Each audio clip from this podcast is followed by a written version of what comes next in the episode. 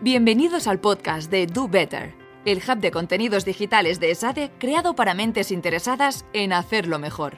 Las últimas novedades, perspectivas y avances de investigación. Lo último en el mundo de la innovación y las ideas y los retos sociales. Consejos para mejorar la toma de decisiones en tu empresa y estrategias para afrontar los retos de la globalización. Podéis enviar vuestras dudas o comentarios a través del apartado de contacto de nuestra plataforma dobetter.esade.edu.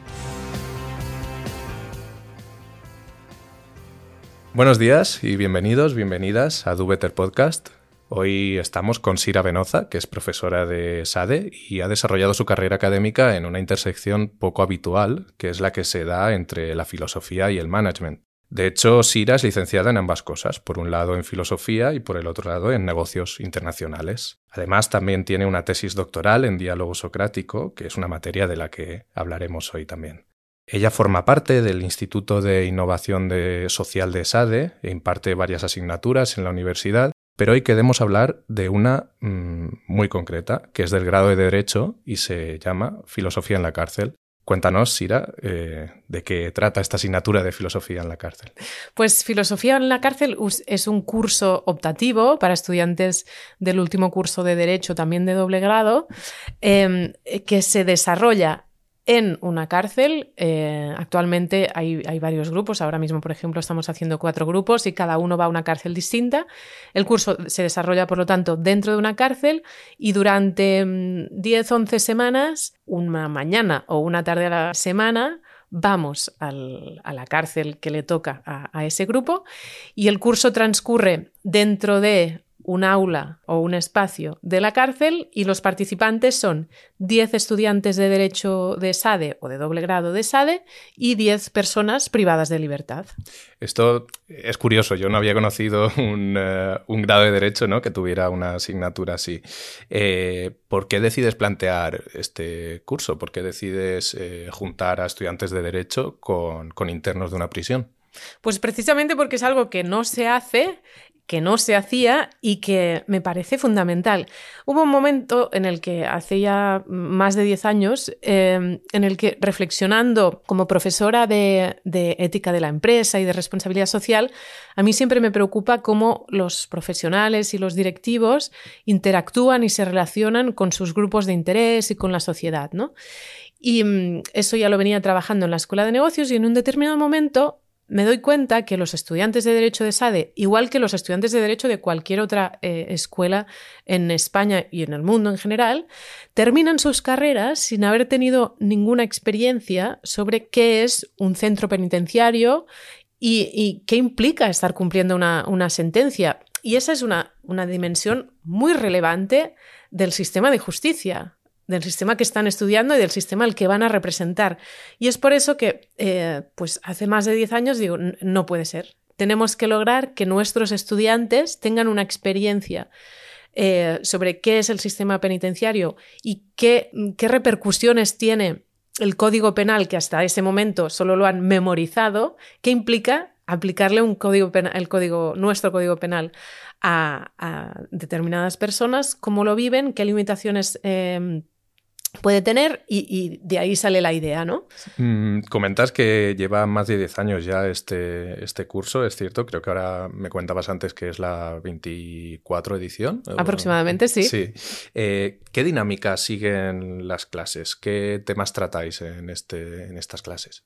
Mira, pues, em, o sea, el punto de partida es no puede ser que los estudiantes de, Derecho terminen sin haber conocido de, primera mano esa dimensión del, sistema de justicia español. A partir de ahí, la idea es que eh, lo puedan conocer de la mano de, aquellos que, sufren la, institución eh, penitenciaria, ¿no?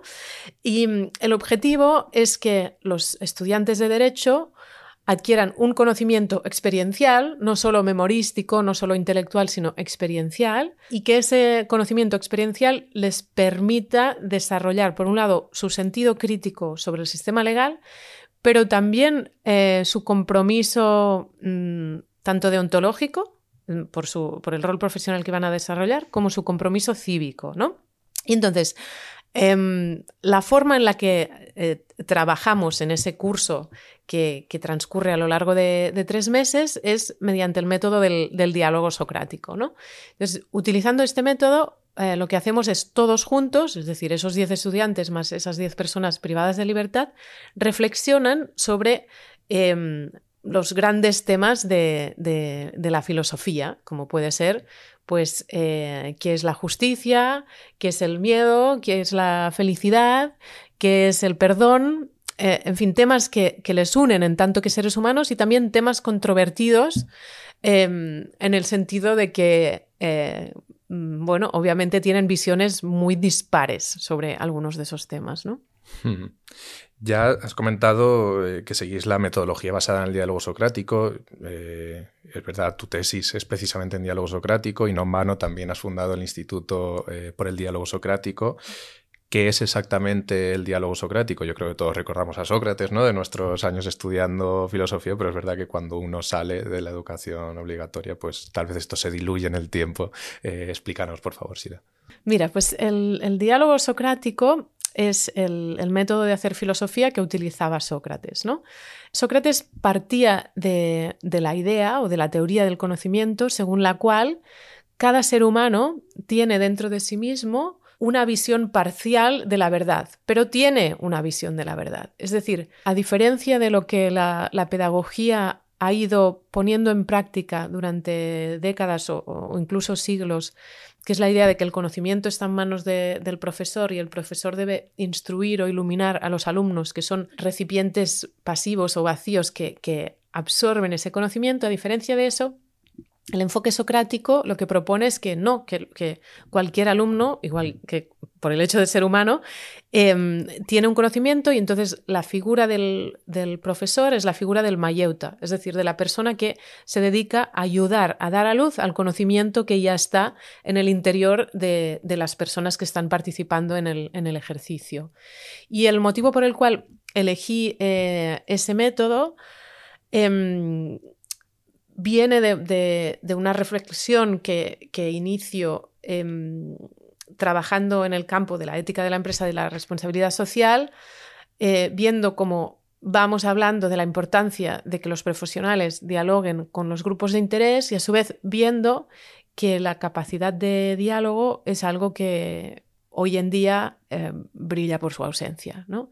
Entonces, por un lado, entiendo que en el aula debemos eh, enseñar, entre otras muchas cosas, obviamente, enseñar a nuestros estudiantes a, dialogar, que significa eh, enseñar a los estudiantes a que trabajen de una forma mucho más respetuosa, colaborativa, preocupada por el entorno, etc.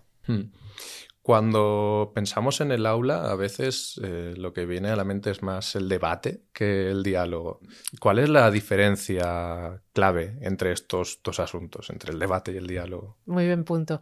Sí, en, general es lo que dices, que en nuestras aulas lo que hemos eh, venido enseñando es más bien el debate especialmente en las escuelas de derecho, hay estudiantes que forman parte de ligas de debate y que son eh, brillantes en esa técnica y es una técnica que es muy interesante y puede ser muy útil en determinados momentos, pero que es diferente de la, del diálogo. Mientras que en, el debate, la misma palabra ya lo indica, debate, debatirse, eh, el, debate es una especie de, de lucha oral en la que mi objetivo es convencer a mi contrincante de que yo llevo la razón por lo tanto, eh, mi actitud no es de escucha, sino es de encontrar aquellas fisuras en los argumentos del otro eh, para lograr convencerle. ¿no? Lo que quiero es ganar. En cambio, en el diálogo no hay lógica de ganadores y de perdedores. Después de un diálogo no tiene sentido preguntar quién ha ganado, a diferencia de lo que ocurre en un mm, debate electoral. ¿no? Los debates eh, que vemos todos antes de las elecciones, la pregunta clave que se hace siempre después del debate es quién ha ganado. Eh, pues esa lógica de ganadores-perdedores no existe en el diálogo, sino que en el diálogo la lógica es más de, escucha y es la idea de que yo del otro puedo aprender. Y eh, ganamos si ganamos todos y perdemos si perdemos todos, ¿no? Es una, eh, una visión mucho más colaborativa de, la comunicación oral y, del, trato con el otro. Eh, este curso de filosofía en la cárcel también eh, a los pocos años de empezar grabasteis un documental que además está en abierto y recomendamos ver, se llama Philosophy Behind, Bars. Y en este documental eh, Claro, eh, pues uno puede como poner caras ¿no? a los participantes del curso y además ver muy claramente cuáles son las dinámicas que se establecen entre ellos. Y una de las cosas que se puede ver son los contrastes. Pues el primer contraste, el más evidente, es que eh, por un lado tienes a un grupo de personas privadas de su libertad y por el otro lado a personas, bueno, con, plena libertad de movimientos. Pero hay más contrastes, que, por ejemplo, el contraste formativo ¿no? de los dos grupos o el contraste generacional, porque los estudiantes de Derecho suelen ser también bastante jóvenes. Pero un contraste que, impacta mucho, que llama mucho la atención, es el de la clase social. ¿Cómo se desarrolla en estos cursos ese, contraste? ¿Qué relevancia tiene? ¿Qué, impacto, qué dinámicas genera en, el desarrollo del curso? Hmm. Sí, realmente es, lo que dices, que el, curso es, bueno, quizás es difícil encontrar dos colectivos tan, tan alejados o, tan dispares, ¿no? Y no en vano, el, subtítulo del documental, Filosofía en la cárcel, Diálogo contra prejuicios. Claro, tanto un colectivo como el otro inicia ese, ese viaje del curso teniendo muchos prejuicios respecto al, al otro colectivo por todo lo que nos podamos imaginar, ¿no? Los estudiantes de SADE, pues muchos de ellos empiezan el curso con el prejuicio de que las personas que están en la cárcel merecen estar en la cárcel, que lo que han hecho pues eh, es terrible y que son culpables, y bueno, una visión como muy negativa eh, sobre ellos. Y en lo que refiere a, los em, internos, pues su visión es de que estos son unos niños pijos que han vivido mm, en algodones y, bueno, una, visión muy reduccionista, ¿no? Por un lado, se, da e, ese choque, no, no, en un sentido negativo, pero sí se toma conciencia de esa disparidad. O sea, tienes por un lado personas privadas de libertad que te dicen, bueno, a mí mis padres me abandonaron de muy pequeño o yo he estado en centros penitenciarios desde que tengo 15 años, mm, en mi casa nunca me han regalado nada, Em, yo no he tenido la oportunidad de ir de viaje, en fin, toda una serie de, elementos que en el caso de los estudiantes de SADE son inconcebibles, ¿no? O sea, que tus padres nunca te hayan celebrado el cumpleaños o que nunca te hayan regalado algo para tu cumpleaños es en, general inconcebible.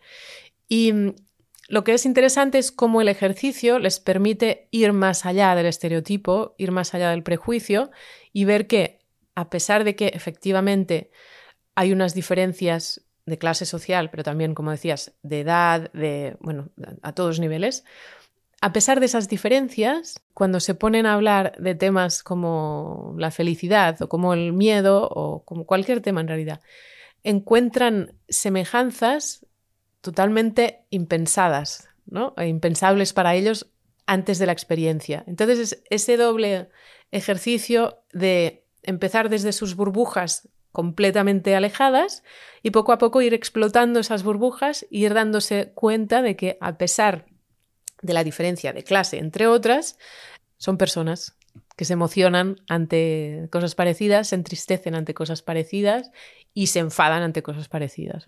Hmm. Me imagino que no ha de ser nada fácil cuando acaba el trimestre y una tiene que poner la nota, ¿no? Porque al fin y al cabo estamos hablando de una asignatura. Pero más allá de la evaluación del curso, ¿cómo, ¿cómo, se mide el impacto de lo que ha generado efectivamente en los participantes? Y también, eh, ¿qué diferencias ves entre el impacto que genera, por un lado, en el grupo de estudiantes y por el otro lado, en el grupo de, los internos estudiantes también? Sí, el, impacto, como bien intuyes, es diferente en ambos grupos.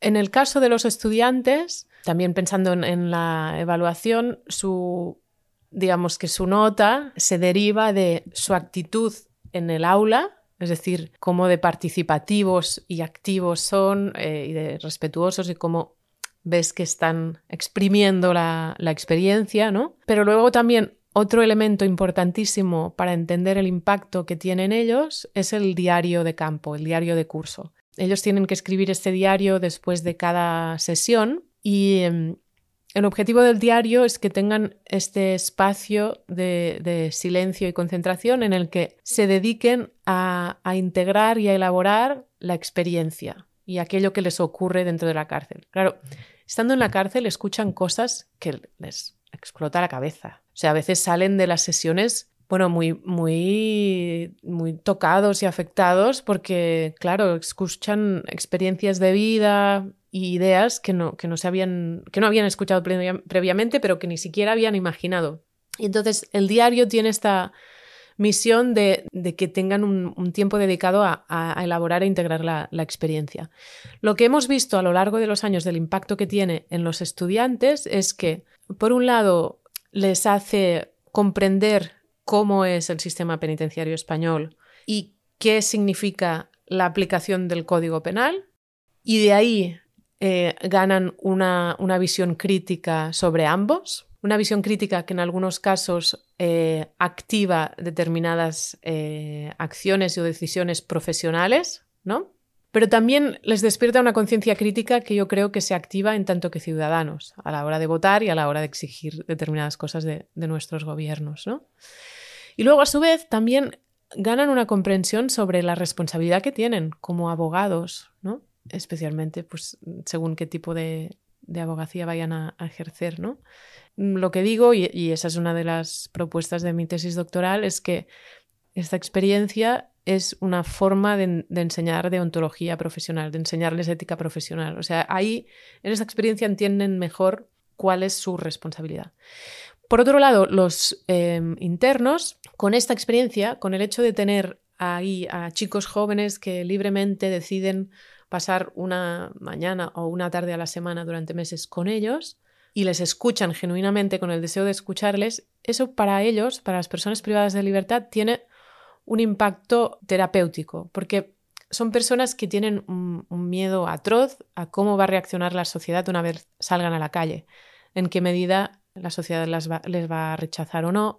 Y el hecho de tener a representantes de la sociedad ahí sentados con ellos y ver que no les rechazan les da, les da esperanza.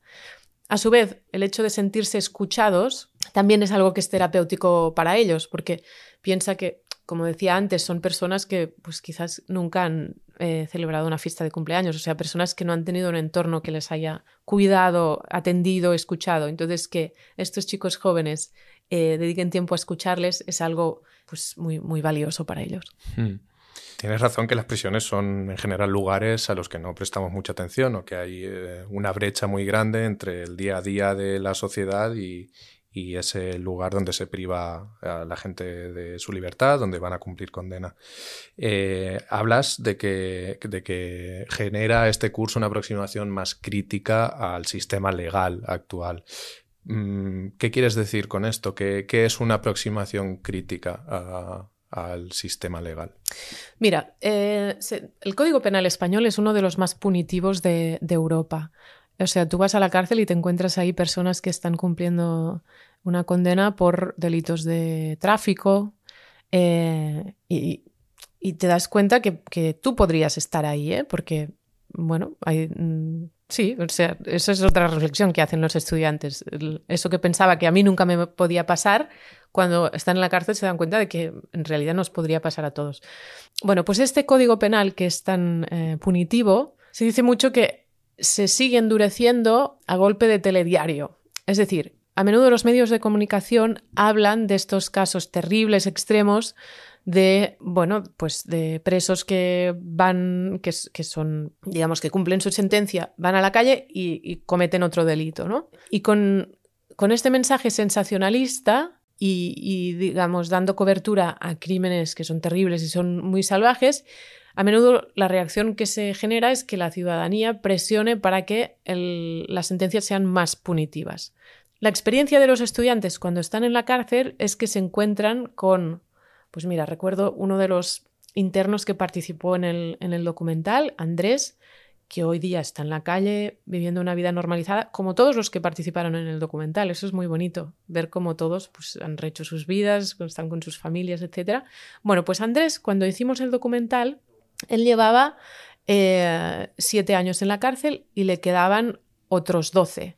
Y él decía, yo a día de hoy he hecho todo el trabajo interno de arrepentimiento, conciencia, entiendo que lo que hacía eh, pues atracaba bancos, que lo que hacía estaba mal, no quiero volver a hacerlo, quiero normalizar mi vida, pero eso lo digo hoy, me quedan 12 años más. Yo no puedo asegurar que en estos 12 años no haya intentado escaparme, no me haya enfadado tanto con el sistema que haya vuelto a generar el deseo de, mm, pues de, herir al sistema o no me haya suicidado. Claro, en teoría, según el, el artículo 25.2 de la Constitución, las cárceles en este país existen para favorecer la reinserción y la rehabilitación de, los, eh, de las personas que han cometido determinados delitos y que cumplen penas privativas de libertad. Si de repente vemos que el Código Penal, tal y como está establecido, en algunas personas el impacto que les genera es que en lugar de rehabilitarse terminan desanimándose y suicidándose o volviendo a, delinquir, eso los estudiantes se dan cuenta y dicen, bueno, pues quizás hay cosas que debemos replantearnos. Una de dos, o Mm, decimos que las cárceles son punitivas, son para castigar a personas que hacen cosas malas, o si de verdad nos creemos que las cárceles son para favorecer la rehabilitación y la reinserción, entonces necesitamos un código penal que vaya alineado con eso, ¿no? Bueno, todo este tipo de reflexiones que en general desde fuera son difíciles, eh, son las reflexiones que ellos eh, desarrollan eh, a partir de esta experiencia. Mm. Es súper interesante porque al fin y al cabo esto viene pues, de una iniciativa educativa ¿no? Eh, que, que, acaba generando estos cambios que incluso pueden venir en cascada yo entiendo que esta mirada crítica sobre el sistema legal también se puede extender un poco al sistema educativo, bueno, o a, como eh, a las pedagogías educativas, ¿no? Eh, este podcast lo realizamos ahora mismo en, colaboración con el Instituto de Innovación Social, del que formas parte, y, es cierto que, bueno, a veces cuando pensamos en innovación, pues ponemos mucho énfasis en lo tecnológico, ¿no? Es lo primero que viene a la cabeza, pero, pero bueno, esto también es una forma de innovar ¿no? en, educación. ¿Qué, ¿Qué opinas sobre esto? Sí, absolutamente. De hecho, cuando empezamos el curso en 2014, tuvo mucha repercusión mediática. Bueno, TV3 quiso hacer el documental, etc. Y ESADE salió en el Financial Times como, no sé si la escuela más innovadora, eh, la escuela de derecho más innovadora en Europa o en el mundo, o de las más innovadoras. O sea, gracias a, este curso.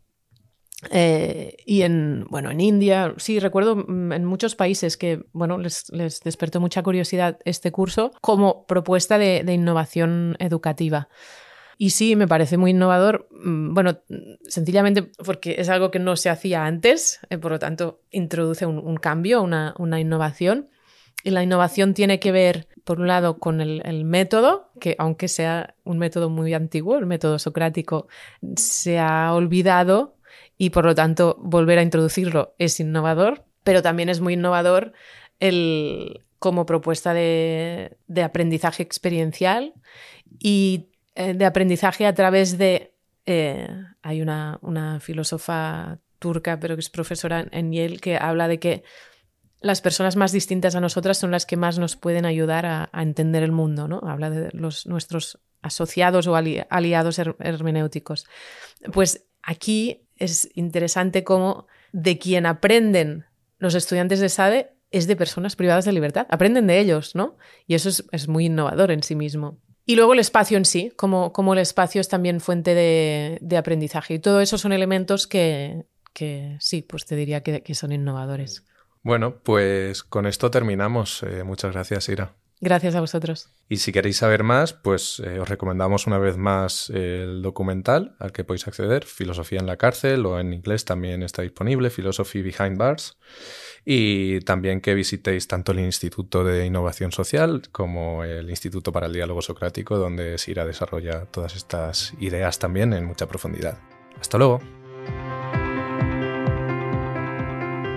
Y hasta aquí este episodio del podcast de Do Better. Muchas gracias por escucharnos. Si todavía queréis saber más, podéis encontrar las notas del episodio de hoy y muchos más contenidos en dobetter.esade.edu. ¡Hasta la próxima!